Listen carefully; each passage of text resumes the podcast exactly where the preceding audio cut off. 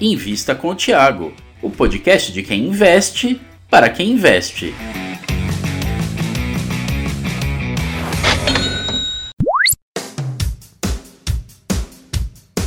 Olá, olá, investidor e futuro investidor. Eu sou Gustavo Groma. Estou aqui de novo para acompanhar vocês no Invista com o Tiago. E hoje o papo do Tiago Reis é com Everton Peixoto, CEO da WIS Soluções. Ouvido no fone e bora lá. Everton, seja muito bem-vindo. Tá, um prazer enorme. Você já esteve aqui com a gente em várias ocasiões antes. Eu queria que você falasse um pouquinho, para quem não te conhece, o seu histórico e depois também falar um pouquinho do histórico da WIS Soluções, a antiga Par Corretora. Bom, obrigado, Thiago. Obrigado pelo convite. É sempre um prazer estar aqui conversando com os assinantes e quem acompanha a Suno, é, falando um pouquinho com os investidores da WIS. É, sim, acho que é o melhor momento.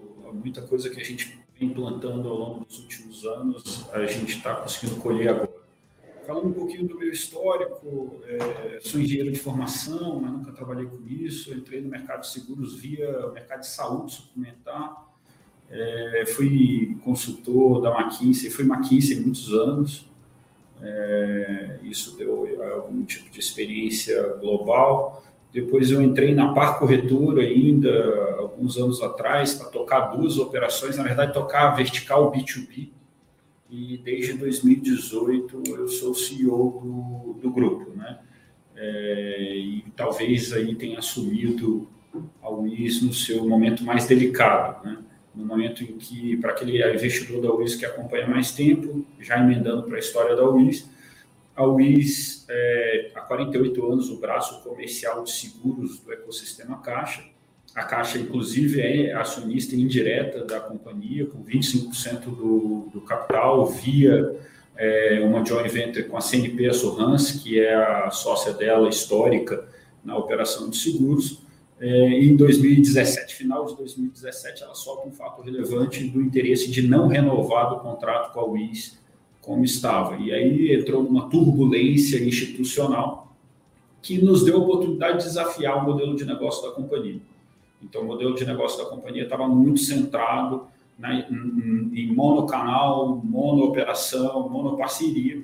É, e aí toda essa turbulência deu oportunidade para uma sucessão interna é, e deu oportunidade para pessoas que já desafiavam esse modelo há mais tempo caso especificamente, eu já desafiava há algum tempo, é, tanto alguns traços da nossa cultura. Acho que é uma companhia que vem com um histórico muito forte desde 2012, mas precisava se rejuvenescer, precisava se desafiar, precisava ser mais tech e precisava se diversificar. Então, acho que as coisas acabaram se encaixando. Somente em agosto de 2018, a gente assinou um acordo com a Caixa que nos possibilitou trabalhar com outros bancos. Então, muita gente tem falado, ah, mas isso é projetos de muito longa duração. Na verdade, não. Até janeiro de 2019, a gente era um bloco só, uma música só. E de janeiro, dezembro de 2018, janeiro de 2019, com a aquisição da USBPO, a gente vem se diversificando para ser um conglomerado de distribuição de produtos financeiros. É, na minha opinião, um bicho meio único no Brasil e quem sabe até no mundo, que enxerga a distribuição de produtos financeiros B2B2C de uma forma diferente. Nós não somos fábrica, mas nós não somos necessariamente a marca que o cliente final enxerga. Então, somos um integrador que possibilita um balance sheet muito, muito lean, uma alavancagem muito forte operacional e uma geração de caixa com baixo CAC. Né? O nosso CAC é só a, a outorga, para quem acompanhou o deal do BRB, talvez ali tenha sido a nossa é, aventura com o maior CAC, mas é o CAC de aquisição do balcão com uma disciplina de execução e de modelagem muito firme. Né? Então, somos uma empresa de vendas, mas com DNA de engenharia e DNA de fact-based, muito dado, muita tecnologia. Legal. É, queria que você falasse um pouquinho dos resultados financeiros da empresa, eles evoluíram bastante nos últimos meses. Queria te dar a oportunidade aqui para falar um pouquinho mais da evolução dos resultados financeiros. É, assim, o investidor da UIS tem que entender que o segundo trimestre que a gente divulgou é o último trimestre com a operação da Caixa ainda praticamente cheia. É, então, a companhia vem de uma, de uma transição de matriz de receitas em que a gente talvez ali no segundo trimestre tenha atingido o auge daquela modelagem específica. O terceiro trimestre já deve apresentar um trimestre na realidade do que vai ser a companhia ex-BRB, é, então o BRB ainda não faz parte do nosso balanço, mas é um balanço saudável, é uma operação saudável financeiramente, a gente continua gerando caixa de forma muito, muito interessante, é, só ela tem essa pequena perda do run-on, que a gente chama, que são as vendas da caixa, que devem se estabilizar no quarto trimestre e a partir do primeiro trimestre do ano que vem a gente volta a parâmetros, volta a padrões pré-perda da caixa. Então, assim, é, é, é, eu me lembro no começo do ano, em fevereiro, eu lancei uma ação muito forte interna que acabou é, tendo um pouco de impacto para fora, que era não aposte contra o WIS, né? Na verdade, originalmente era Never Bet Against Swiss. É, e era justamente com, esse, com, essa, com essa mensagem de que em um ano, dois anos, a gente atropelaria o impacto negativo da perda da caixa. Então, tenho aqui é, a primeira vez que eu, que eu verbalizo isso para um ambiente externo, isso não vai precisar de um, dois anos para que a gente consiga anular e mitigar o impacto contábil, o impacto financeiro nos nossos balanços da perda do, do contrato com a Caixa.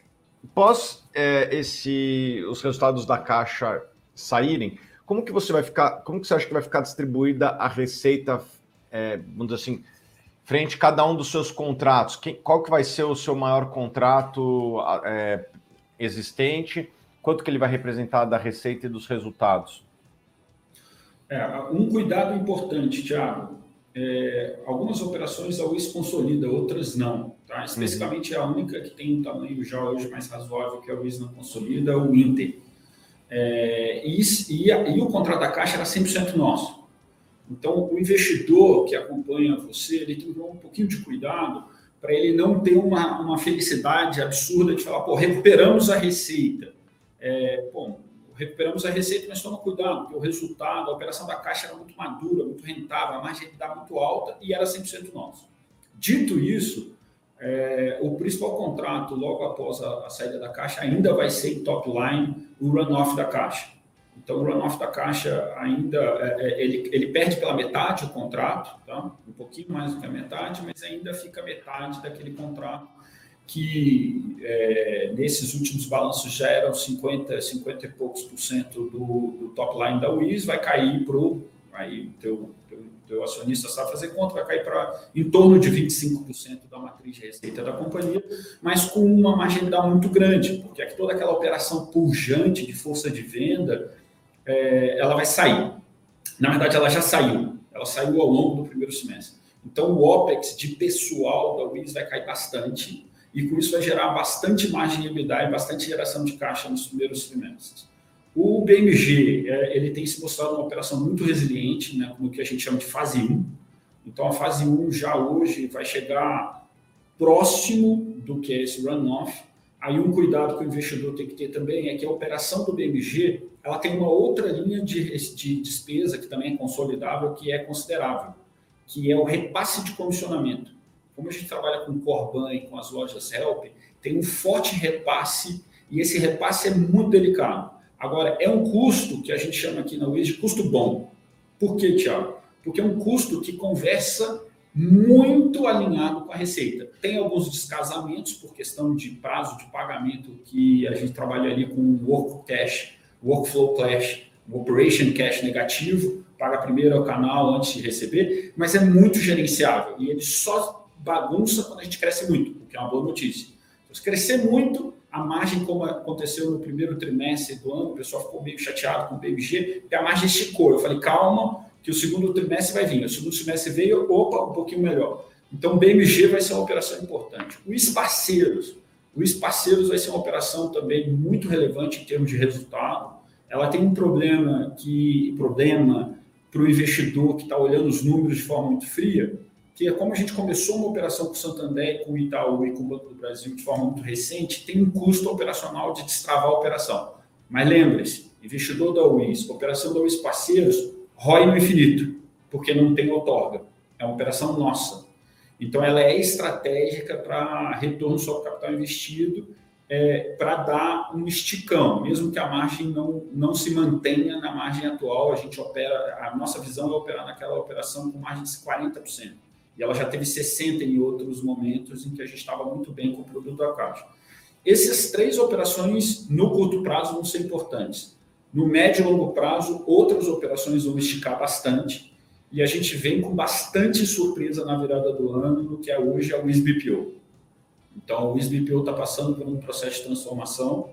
Quem está acompanhando a WIS sabe que a gente está num, num, num, processo de aquisição dos, dos minoritários ali e tem uma razão de ser. É, um compromisso com o acionista da UIS tem meu e do nosso time aqui, Tiago, é que quando a gente faz um movimento tem uma razão de ser. A gente não faz esses movimentos por oportunismo, então aquele movimento lá da USBPO de aquisição dos acionistas ele é muito bem pensado. E, e o Banco Inter? O Banco Inter ele vem numa, numa operação extremamente rentável, ele começa a ter uma consolidação de, de, de resultado do, daquelas renegociações com a Liberty com a Sompo. É, não é operação de top line muito grande, mas é uma operação de bottom line extremamente interessante e vem numa pegada interessante, crescente. O, o, que o investidor tem que tomar um pouquinho de cuidado é que às vezes o pessoal projeta o, o foguete sem fim, né? E óbvio, quando a operação vai maturando, a base já não é muito pequena, então é mais difícil vir com quantidade de inovações. Agora, o time que está lá é um, olha, um dos melhores times hoje do mercado segurador. O Paulo Padilha, na minha opinião, é um executivo único. O time que está com ele também é um time muito, muito forte. E o Banco Inter, na liderança ali do João Mirinha, é um parceiro muito visionário, é, que eu acho que foi um acerto da companhia grandioso lá em 2019. Tá bom, vou, vou aproveitar e pegar uma pergunta aqui já no embalo que veio da galera aqui. Vamos lá. É, como a possível fusão entre Banco Inter e Stone afetaria o IS? Eu acho que, primeiro, pessoal, não cabe a nós aqui dizer se essa fusão vai acontecer ou não. Né? É um, é um rumor de mercado. Mas caso isso venha a acontecer, teria alguma, algum efeito, você acha, Everton? Eu acho que quando acontece, sim, de novo, estamos no campo das, das hipóteses aqui, né? E essa é uma discussão que, infelizmente ou felizmente, a Luiz não participa. Né? É, são duas empresas extremamente talentosas, com culturas muito interessantes. É, a cultura da Estônia, é, a, na verdade, a Estônia, nos últimos três anos, serviu de referência cultural para muita gente, inclusive um pouco até para a gente. É, então tem uma sinergia absurda. Estou olhando agora como externo. Né? É, e se vier a acontecer, é óbvio que, que tudo vai ter que ser conversado em mesas, mas aí a gente vai estar com três empresas que são muito focadas em criação de valor para os seus acionistas, muito focado em, em criação de valor para o seu cliente. Então, eu tenho certeza que se acontecer, se essa fusão vier a acontecer, a gente vai ter cenários positivos para todo mundo. É, não necessariamente que seria aí Interseguros comprando Stone Seguros, não sei, mas, mas eu tenho certeza que uma equação de ganha-ganha é possível sempre quando você junta esse tipo de nível de gente. Legal, uma pergunta que veio da galera também, que eu vou anotando aqui, é, dúvidas que vão surgindo ao longo da conversa, tem muito a ver com uma que eu tinha botado aqui, que era referente a é, próximos passos, né? Bom dia, Thiago. Gostaria de perguntar acerca de novos alvos que a UIS esteja conversando. Obviamente que imagino que o Everton não vai citar nomes, mas eu imagino que deve ter coisas sendo estudadas também, né, Everton? Muito, muito. Então, é, a gente continua um, com bastante apetite no que a gente chama que é o nosso core business, que até então estava focado em balcões de instituições financeiras. Tem mais ou menos seis meses que a gente começou a estudar varejo, então, a gente vê muita oportunidade de varejo. É, hoje, o varejo sobrevive basicamente de um seguro, que é o seguro garantia estendida, mas dá para fazer muito mais. E hoje em dia, o varejo está se confundindo com as instituições financeiras e vice-versa. Né? Você vê o movimento do Inter entrando fortemente no retail e o retail com a Magazine Luiza entrando no, no, no mercado financeiro.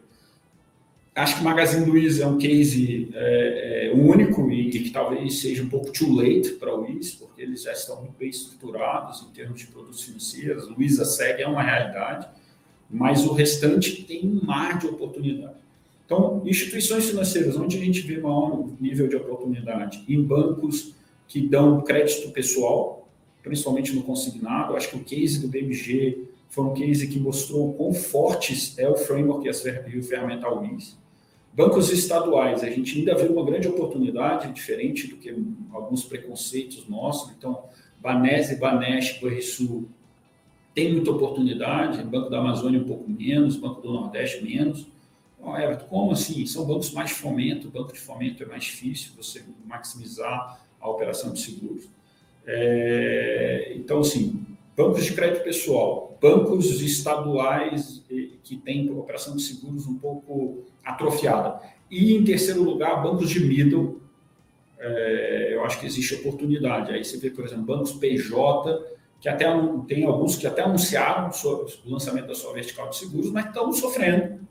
É, e muitos são bancos listados, alguns, na verdade, muitos não e, e, que precisam ser cobrados os seus acionistas, porque tem muito dinheiro na mesa e tem muito apetite aqui do lado da UIS de enfiar a broca no, como eu mencionei outro dia, enfiar a broca no, no poço de petróleo que tem embaixo deles lá. Como é que está a estrutura de capital hoje, o nível de endividamento, como você imagina para o futuro que devem ser os limites de alavancagem da empresa?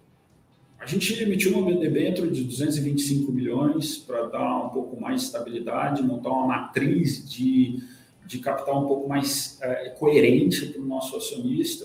Eu, particularmente, tenho uma visão, eu, eu, inclusive falava de alavancagem via debênture, eu via débito puro de uma vez EBITDA e o pessoal se assustava um pouco, falando, pô, não é baixo e tal.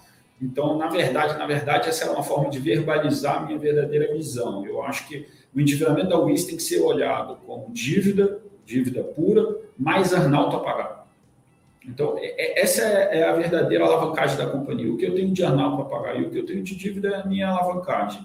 É, menos o que eu tenho de caixa, e isso aí tem que rodar em torno de duas vezes é, o, o EBITDA recorrente da companhia. Então, na minha visão, mundo ideal, não passar de duas vezes EBITDA recorrente da companhia, somando Arnalto a pagar no cenário base, mais dívida. Poxa, Everton, então a companhia não é aquele estilingue todo que a gente pensava, não dá para treinar 20 vezes no líquido, se esse é o nível de alavancagem.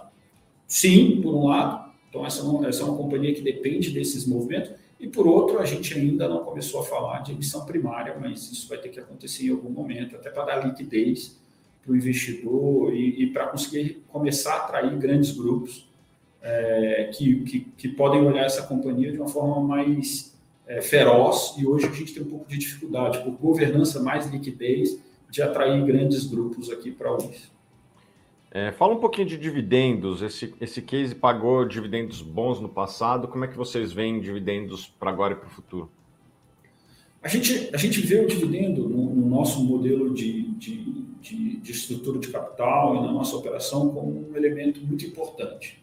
E aí, é, primeiro ponto, isso disciplina, disciplina o management, disciplina a nossa estruturação, disciplina o nosso foco em projetos, disciplina a capacidade da companhia de se planejar para os próximos cinco anos e consegue já dar uma sinalização clara para o investidor do retorno dele. Segundo ponto importante, Tiago, que a gente enxerga aqui é que o dinheiro não é do management, o dinheiro não é da companhia, o dinheiro é do acionista. Então, ter esse nível de disciplina é muito importante para o que a gente quer construir. A gente enxerga pelos próximos anos que não haverá mudança do payout, é, no, ou seja, a gente vai continuar pagando 50% pelo curto espaço de tempo, salvo grandes aquisições que não estão no nosso radar, salvo grandes projetos que não estão no nosso radar hoje. Tá? Então, nosso cenário base é continuar pagando 50% do lucro líquido da companhia, e isso vai, é, é, isso, para quem entende um pouco o balanço da WIS, vai começar a enxergar que isso é possível a gente começa a ter depreciação e amortização de outorgas e alguns investimentos que a gente faz, que acaba artificialmente baixando o lucro, mas gerando muito caixa. Então, a gente, no nosso planejamento, e, aqui a gente é muito metódico, não é só o CFO, é de A a Z, a gente é muito metódico, se planeja muito.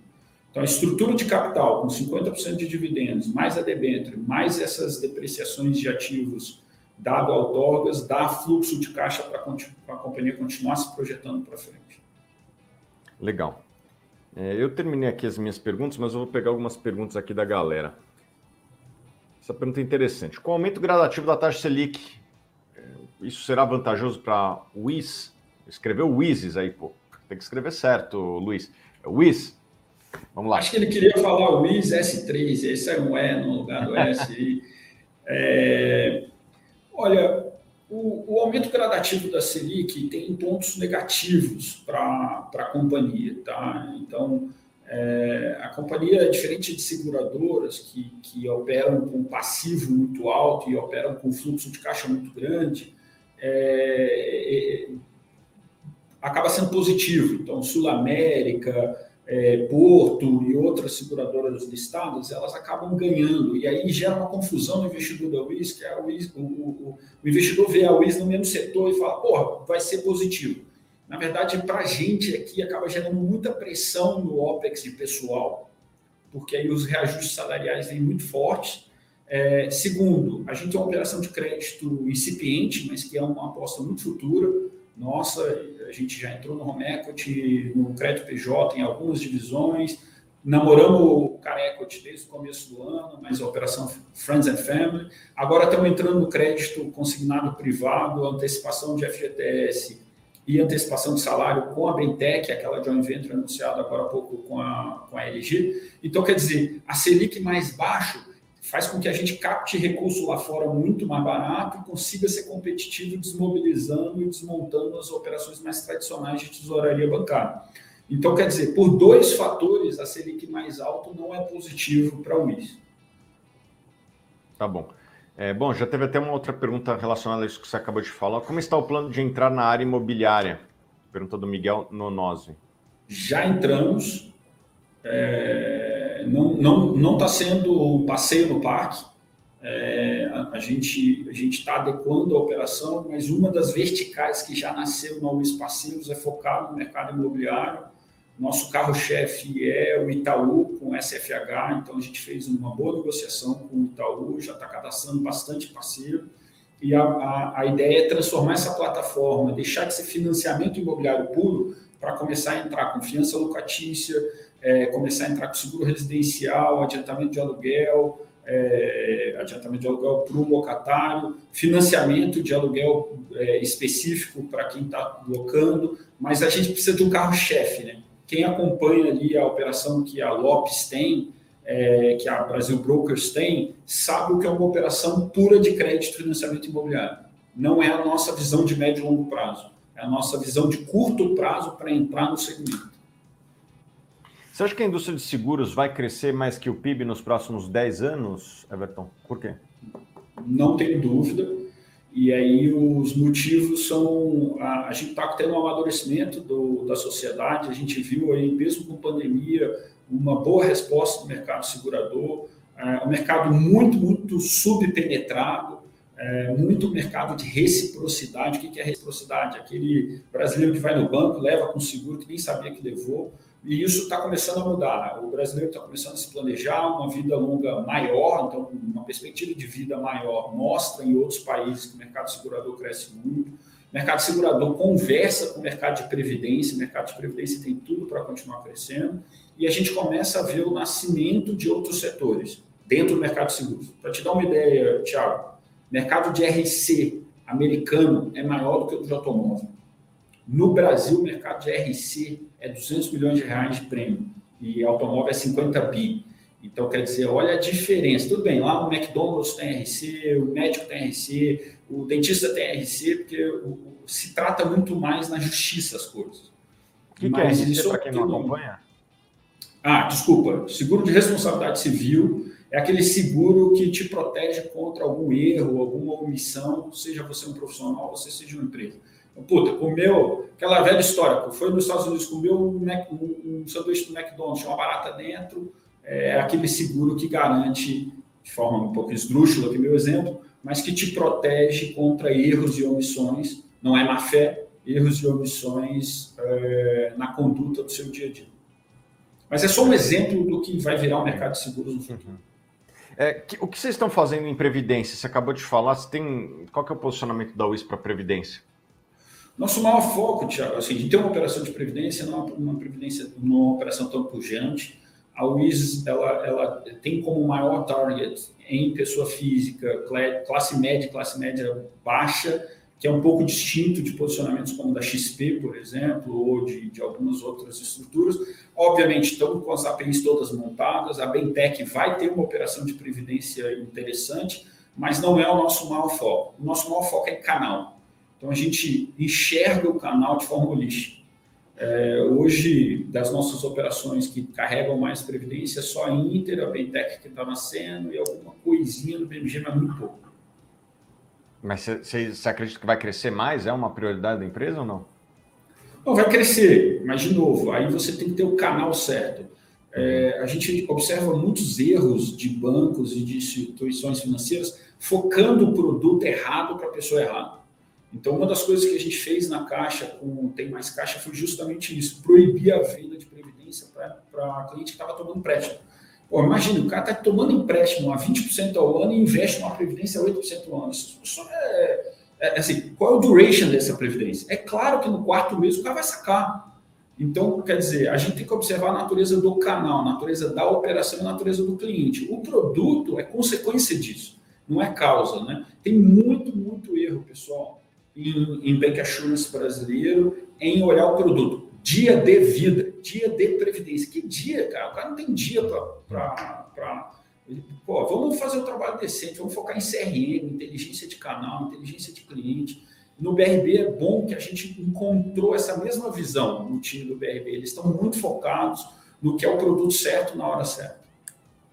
É, banco tem muito disso, né? A meta do mês e tal, e daí acaba vendendo não o que é bom, o que o cliente precisa e busca, mas o que a instituição está precisando desovar. Beleza, olha aqui, ó, tem o Francisco, olha aqui, ó, o Francisco Silva. Melhor case da minha carteira, recomendação certeira do Thiago. Estamos há muito tempo aqui. É, na... Altos e baixos. É, acho que foi um caso aí, vários altos e baixos, agora estamos na alta. Tem que manter isso aí, viu? O recado é para mim. Beleza, então, Everton, acho que chegou aqui todas as perguntas, né? É, acho que a gente matou todas elas. Eu respondi, eu mandei algumas perguntas minhas também. Queria te agradecer a presença. E fica o convite aí quando você vier para São Paulo vir nos visitar aqui, tá bom? Show de bola, te agradeço. Acho que a certeza para o investidor e que acompanha a Sul, que a gente está focado na continuidade da profissionalização da companhia, melhoria de governança, é, pô, membros novos no conselho.